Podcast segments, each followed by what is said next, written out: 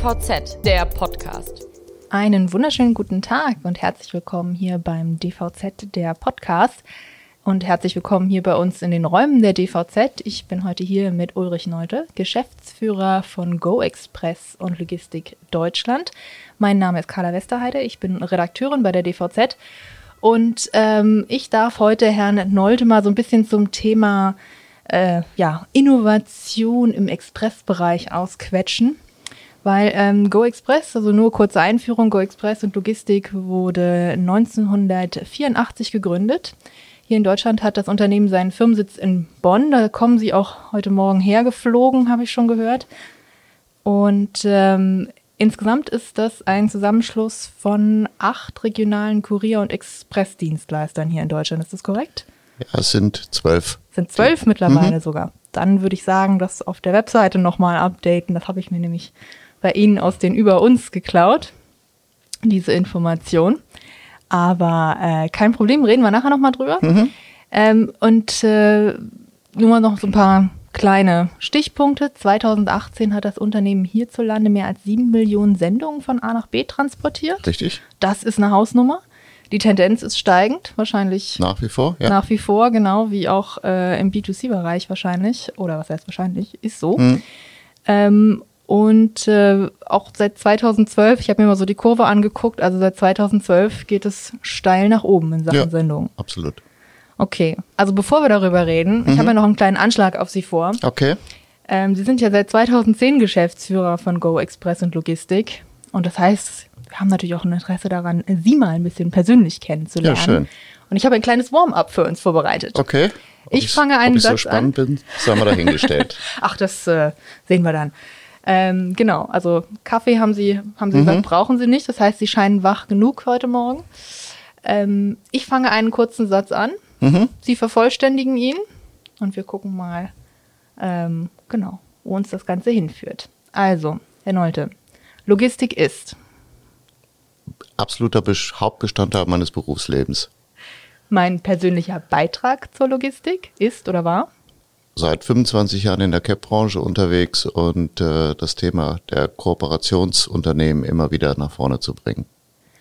Okay, nächste Frage oder nächster Satz. Innovation lohnt sich nicht, weil oder wenn? Innovationen lohnen sich immer, wobei natürlich die Frage steht, wie innovativ kann überhaupt eine Logistikdienstleistung sein? Interessante Frage. Die letzte wichtig, äh, äh wichtige Innovation in meiner Branche war? Oh, ich sehe die Rauchwolken aufsteigen. Also es sind tatsächlich zahlreiche, aber ich glaube, im, im, Bereich unserer Branche sind die wichtigsten Innovationen derzeit, äh, die Zustellorganisation in den Griff zu bekommen. Okay. Ähm, Elektromobilität in meiner Branche ist? Ein Dauerbrenner-Thema, aber nicht das alleinbeherrschende. Okay. Der Schienengüterverkehr?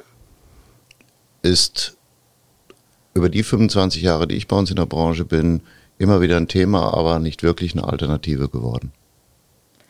Wenn ich nicht in die Logistik gegangen wäre, dann wäre ich jetzt im Bereich der Technologieforschung unterwegs. Ach, interessant. Okay. CAP-Dienste müssen die Verfügbarkeit der Waren herstellen und dafür sorgen, dass sowohl Empfänger als auch vor allen Dingen Versender es schaffen, ihre Geschäftsprozesse aufrechtzuerhalten.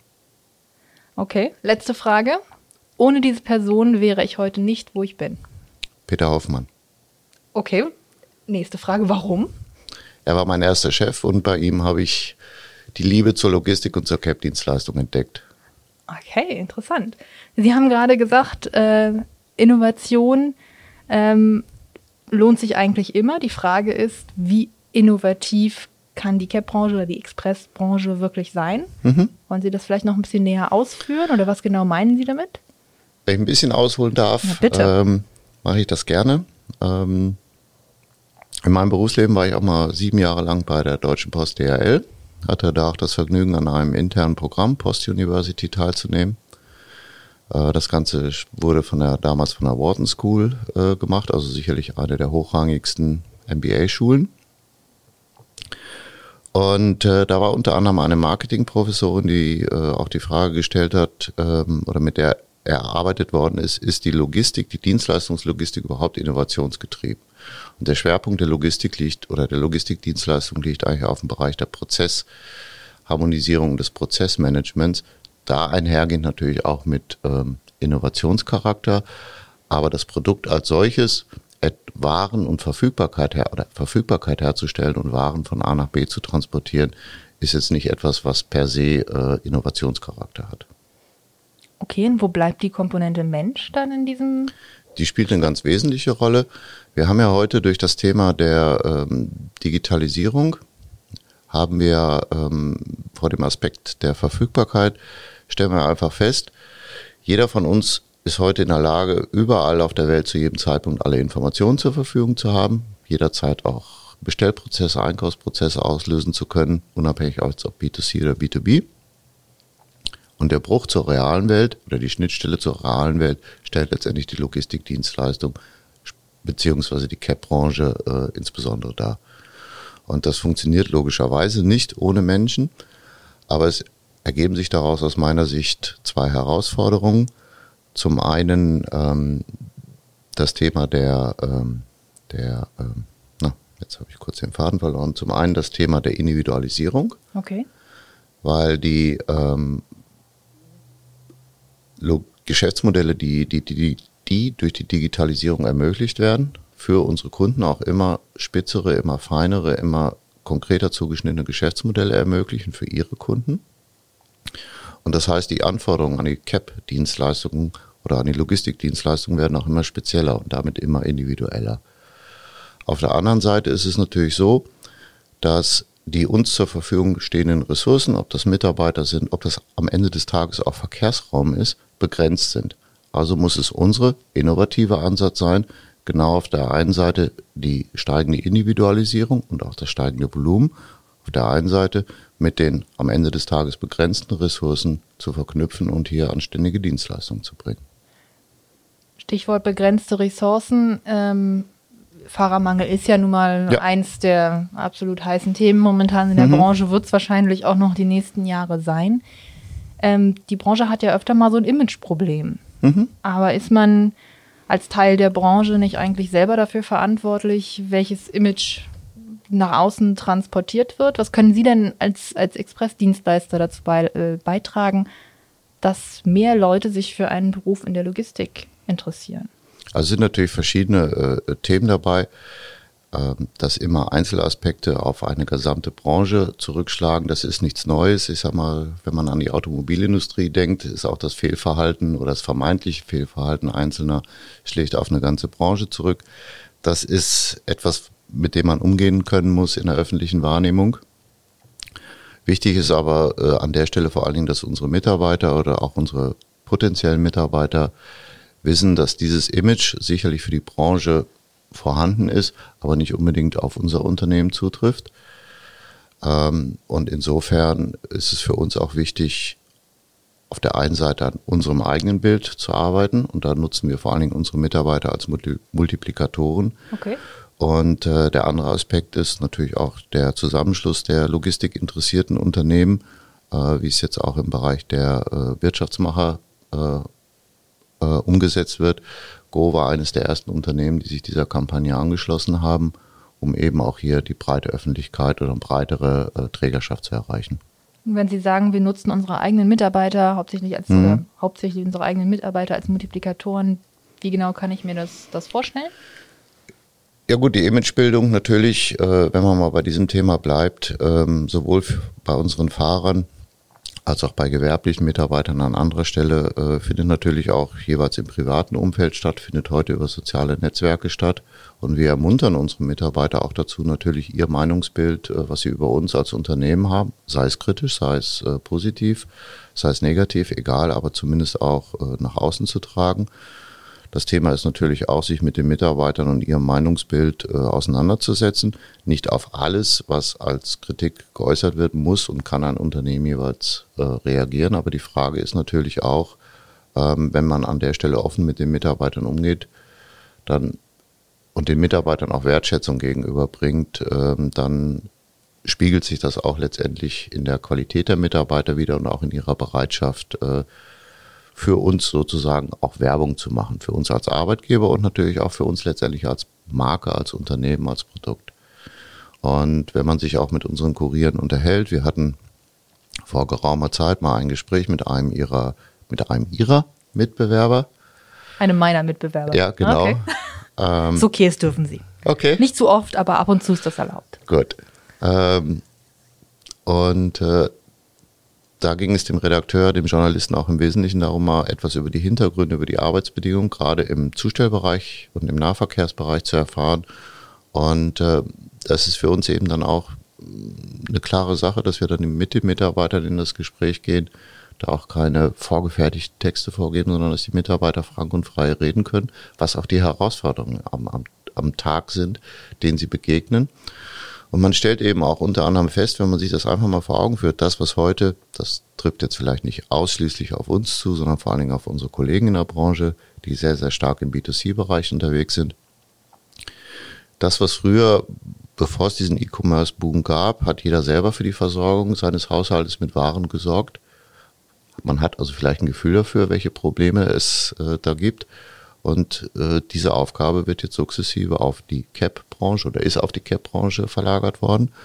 Und äh, es ist einfach auch eine, eine, eine Frage, mit welcher Wertschätzung äh, diese Dienstleistung von den Konsumenten, von den Verbrauchern entgegengebracht wird.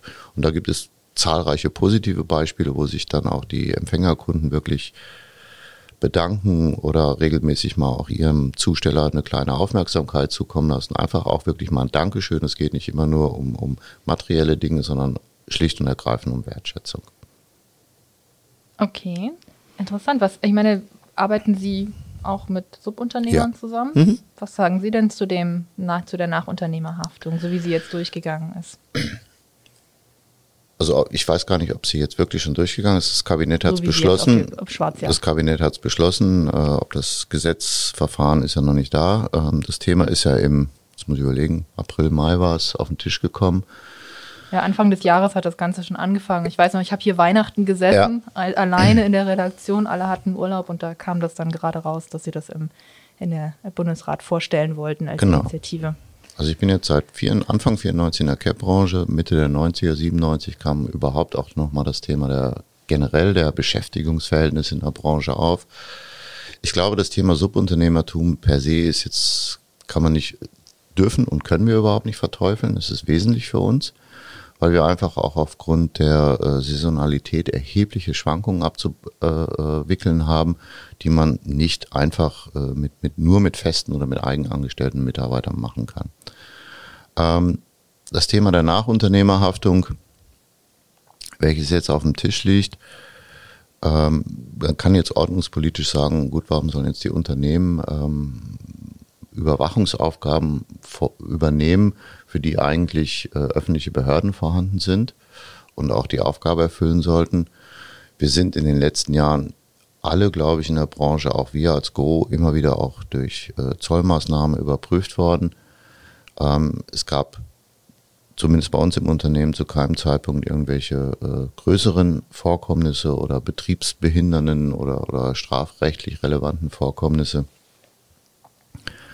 Ähm, wir sind aber auch innerhalb des äh, unseres Branchenverbandes des BEK so aufgestellt, dass wir sagen, okay, das ist jetzt die Wahrnehmung und die Meinung der äh, rahmengebenden sozusagen Organe, sprich der Regierung. Äh, wir stellen uns dem offen. Wir haben unter anderem Kontakte aufgenommen, weil dieses Thema der ähm, Nachunternehmerhaftung in der Bauwirtschaft ja auch schon länger genau, ja. umgesetzt ist. Die Bauwirtschaft hat für sich eine sogenannte Präqualifizierungsstelle geschaffen. Das Ziel, was die Bauwirtschaft damit erreicht hat, ist, dass diese Arbeit der Präqualifizierungsstelle anerkannt ist, behördlich anerkannt ist und ähm, nach dem Motto, wenn die Präqualifizierungsstelle eine Beschäftigung oder ein Subunternehmen freigegeben hat, als unbedenklich nenne ich das jetzt mal freigegeben hat, dass es dann eben auch als äh, äh, Haftungsausschluss genutzt werden kann. Und äh, wir sind, wie gesagt, mit den Vertretern im Gespräch und werden ein Konzept äh, äh erarbeiten, um uns quasi auf Basis der Erfahrung ein ähnliches Konstrukt schaffen zu können. Der BDCAP hat ja schon so ein ähnliches, ich sag mal, so ein, so ein, so ein Leitfaden hm. oder eben dazu hm. zu entwickelt. Sind die damit in den Gesprächen involviert oder sagen sie, haben wir uns angeguckt, das ist alles schön und gut und wir machen das lieber mit denen, die es schon lange in der Branche Also es gibt natürlich das Thema der Beschäftigungsverhältnisse ist sehr äh, diffizil, weil natürlich viele Aspekte äh, mit einfließen. Und insofern haben wir uns da auch umgeschaut und festgestellt, dass die Arbeit, die diese von der Bauwirtschaft geschaffene Präqualifizierungsstellen, äh, dass die sehr umfassend ist und uns auch über das Thema jetzt mal des reinen fokussierten Aspektes einer Nachunter Nachunternehmerhaftung hinaus ähm, äh, weitere Aspekte äh, positiv geben kann. Okay, jetzt muss ich irgendwie den Bogen wieder zurück zum Innovationsthema finden. Ja, ich hoffe, beim, das war wir der Wir sind Bogen. ja beim Fahrzeug. genau, wir sind ja beim Fahrzeug, weil Sie hatten eben gesagt, ich hatte Sie gefragt, Elektromobilität für meine, für meine Branche, haben Sie gesagt, mhm. ist ein Thema, ist aber eigentlich nicht das große Thema. Mhm. Das heißt, ähm, jetzt kam gerade der Verlagsleiter rein, also wenn Sie gerade die Türklicken gehört haben, der ja. Verlagsleiter einmal durch die Tür geguckt, sich erschreckt. Ich glaube, wir haben vergessen, draußen anzugeben, dass wir hier gerade aufnehmen. Ähm, Genau, jetzt habe ich den Faden verloren. Genau, Elektromobilität. Wir mhm. waren bei der Elektromobilität. Sie haben gesagt, es ist nicht das äh, wesentliche Thema in Ihrer Branche. Was ist denn das wesentliche Thema in Ihrer Branche? Oder spielt die Klimadebatte überhaupt eine große also Rolle? Natürlich spielt die Klimadebatte oder äh, spielt die Klimadebatte äh, eine erhebliche Rolle. Aber ähm, zumindest aus meiner Sicht äh, ist, es nicht die ist es nicht eine Frage ausschließlich einer Technologie. Also es ist nicht die Frage äh, Elektromobilität versus anderer Antriebsarten, sondern es ist eine Frage, wie man unter den gegebenen Rahmenbedingungen und Umständen die Dinge bestmöglich miteinander kombinieren kann. Und das sind eigentlich auch die Themen, die äh, uns als Branche, als Prozessinnovator, um beim Thema Innovation zu bleiben, eigentlich immer wieder auszeichnet, wenn es darum geht, unter bestimmten gegebenen Rahmenbedingungen auch das Bestmögliche zu erreichen. Generell ist natürlich eine Logistikindustrie wie wir immer schon nachhaltig gewesen weil jeder überflüssig gefahrene Kilometer, jedes nicht ordentlich ausgelastete Fahrzeug ist auf der einen Seite unter Umwelt- und Klimaaspekten blöd und auf der anderen Seite vor allen Dingen auch für das Ergebnis, das, uns, das das Unternehmen erwirtschaftet, extrem schädlich. Also von daher sind wir immer schon bemüht, unsere Kapazitäten und Ressourcen bestmöglich auszulasten, weil es auf der einen Seite wirtschaftlich ist und dann eben auch den weiteren Aspekt und Effekt, Effekt erfüllt äh, der Nachhaltigkeit.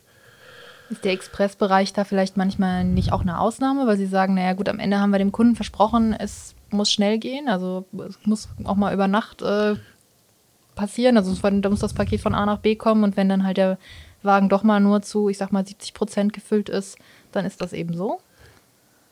Das ist natürlich äh, durchaus so. Es gibt auch bis hin zu Einzelfahrten, also sprich ein Fahrzeug fährt mit einer Sendung von A nach B, weil es wichtig ist.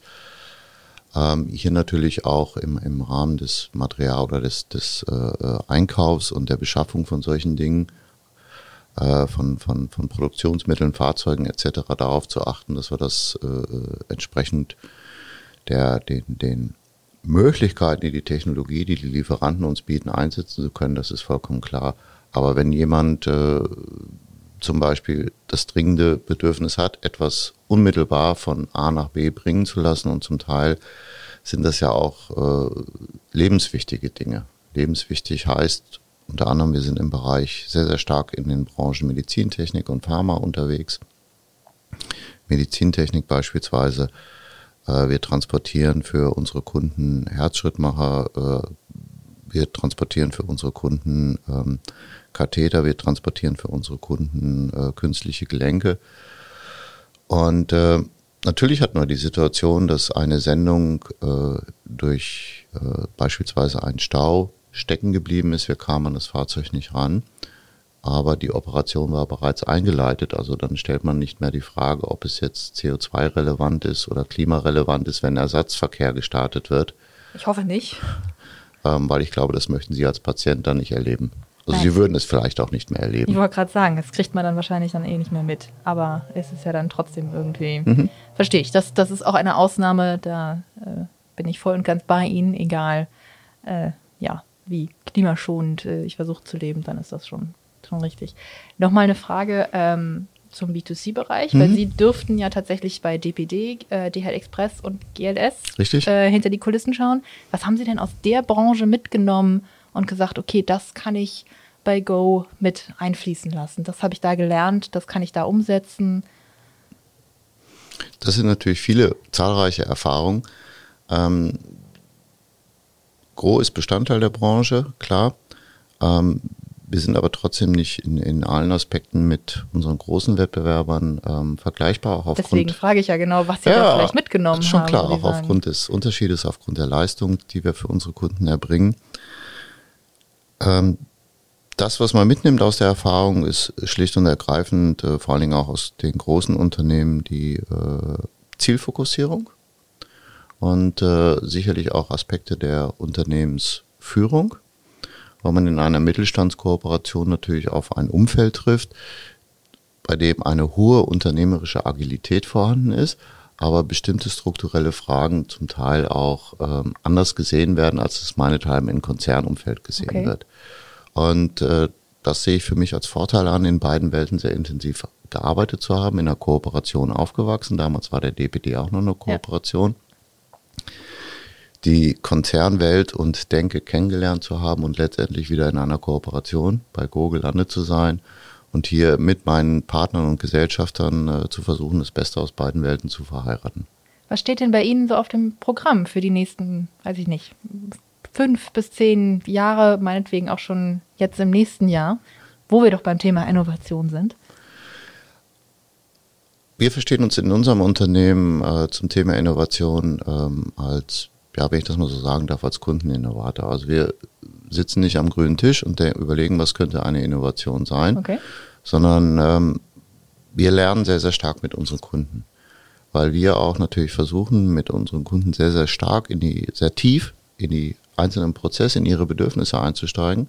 Und wir stellen häufig fest, der Kunde kommt mit dem Wunsch A und am Ende der Diskussion gehen wir mit dem Konzept C wieder raus was mit dem Ursprungswunsch und der Ursprungsanforderung des Kunden auf den ersten Blick nichts mehr zu tun hat, weil wir es geschafft haben, gemeinsam mit dem Kunden eine andere Lösung zu erarbeiten, eine andere logistische Lösung zu erarbeiten. Und natürlich ist es dann unsere Kunst und unser Know-how zu überlegen, wenn das Kunde eins oder zwei braucht und gemacht hat, dann ähm, gibt es wahrscheinlich auch noch drei, vier andere Kunden, die ein ähnliches Prinzipbedürfnis haben und äh, dem man das dann auch versuchen kann, entsprechend anzubieten, ohne jetzt zu sagen, das ist eine 1 zu 1 Kopie, aber der Grundgedanke, der dahinter steckt. So haben wir jetzt vor wenigen Wochen mit einem neuen Großkunden begonnen, für uns einen neuen Großkunden und haben hier einen, einen hochindividualisierten Prozess in der Zustellung aufgebaut, weil es um das Thema der Dokumentation geht, okay. weil es um das Thema ähm, von Unterlagen geht, die definitiv nicht in fremde Hände gelangen dürfen, die auch nur einem ganz speziellen Personenkreis bei der Zustellung übergeben werden dürfen.